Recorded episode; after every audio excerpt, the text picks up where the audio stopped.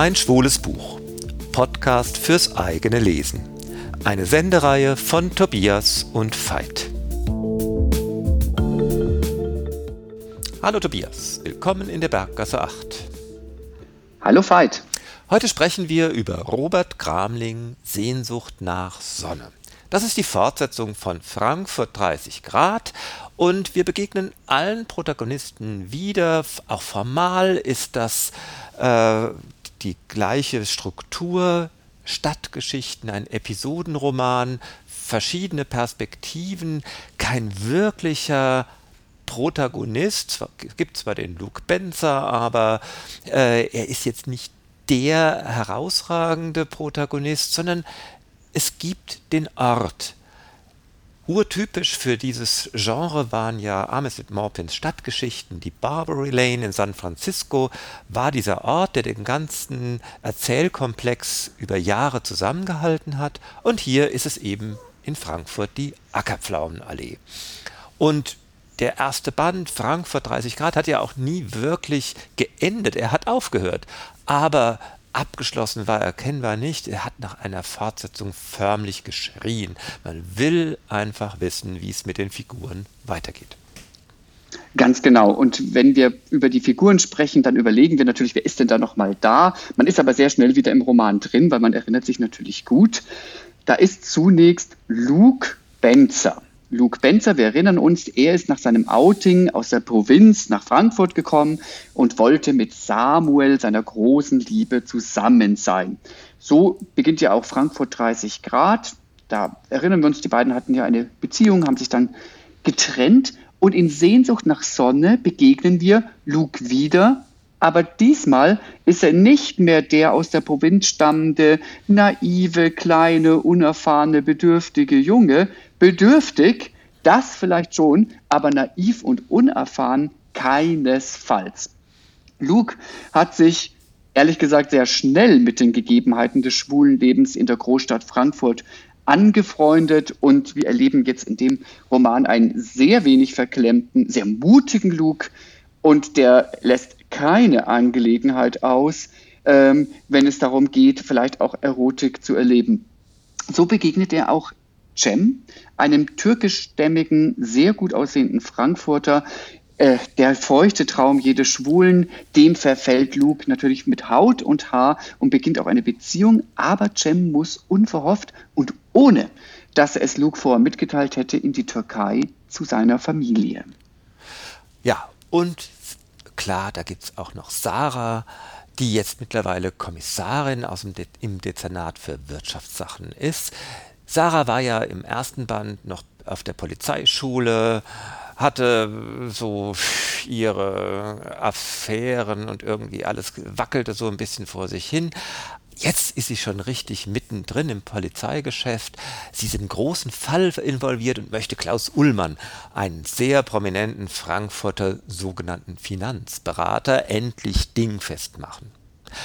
Ein Toter, der nackt mit einer Krawatte in einer Badewanne aufgefunden wird, wird uns durch den Roman begleiten.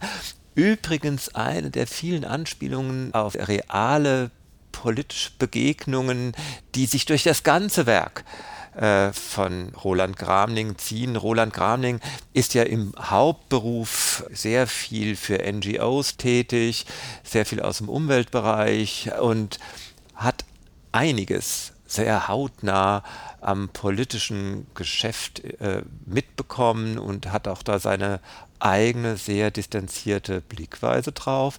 Und da bringt er schon äh, sehr viel in seine Romane mit rein, was uns aus der größeren und kleineren Politik im deutschsprachigen Bereich vor Jahren schon untergekommen ist.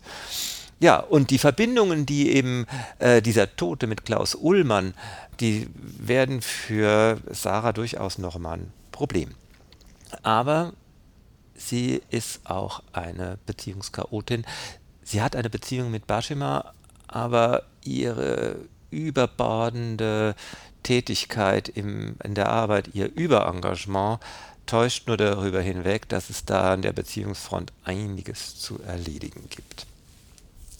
Ja, und dann erinnern wir uns, dann war ja dann noch Tina Sternheim, Tina war oder ist die Vermieterin des Hauses in der Ackerpflaumenallee 33 und die spielt natürlich auch in diesem Roman wieder eine ja, sehr zentrale Rolle. Sie hat ja die Beziehung mit Jörg, wir erinnern uns, dieser jüngere, langhaarige Typ, begonnen und in dieser Beziehung kommt sie immer wieder an ihre Herausforderungen und die hören ehrlich gesagt auch bis zum Ende des Romans nicht auf. Ja, und genau, Tina und Jörg, dieses Paar, äh, ist das eine. Jörg hat an den Kollegen Marco. Marco ist mit Tom zusammen. Äh, das war so eine Beziehung, die sich im Laufe des Vorromans ergeben hat. Und Marcos Mutter stirbt jetzt und hinterlässt ihrem Sohn ein Häuschen im Grünen. Und jetzt stellt sich für Marco und Tom die Frage, hinziehen, raus aus der Großstadt, aus dem Zentrum des Geschehens. Was ist dann mit Tom? Kommt er mit? Was ist mit ihrer Beziehung? Rostet die ein? Schwierige Zeiten für dieses äh, ansonsten doch so lebhafte schwule Paar.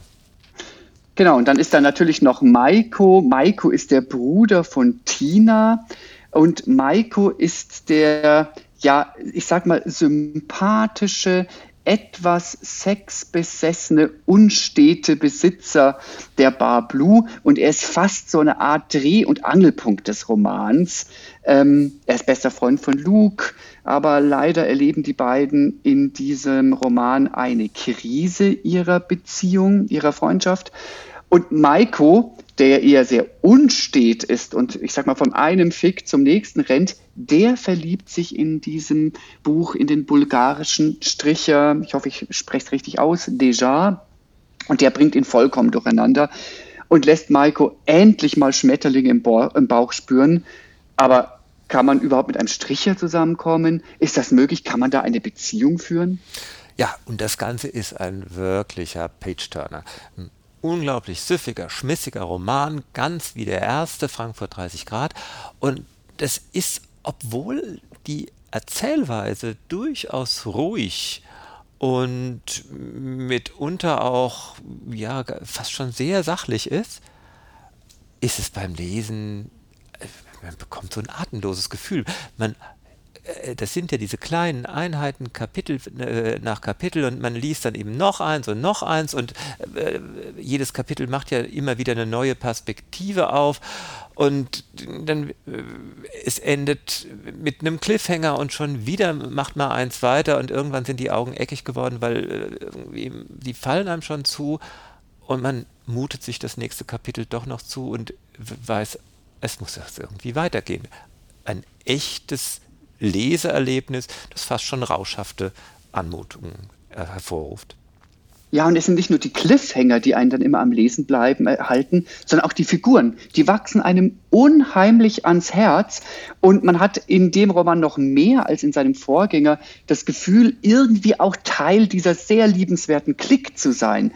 Es ist total mit Leichtigkeit geschrieben und trotzdem ist es aber nicht oberflächlich, sondern es geizt nicht auch mit tiefen Wahrheiten. Ja, genau. Und das ist das Besondere, was diese letztliche Trilogie, von der wir hier den zweiten Band vor uns haben, ausmacht. Es geht um uns, um unser schwules Leben, schwul-lesbische Identität, wie wir unser Leben anders leben, in eine, auf eine besondere Weise, bei der Heteros mitunter gar nicht mitkommen.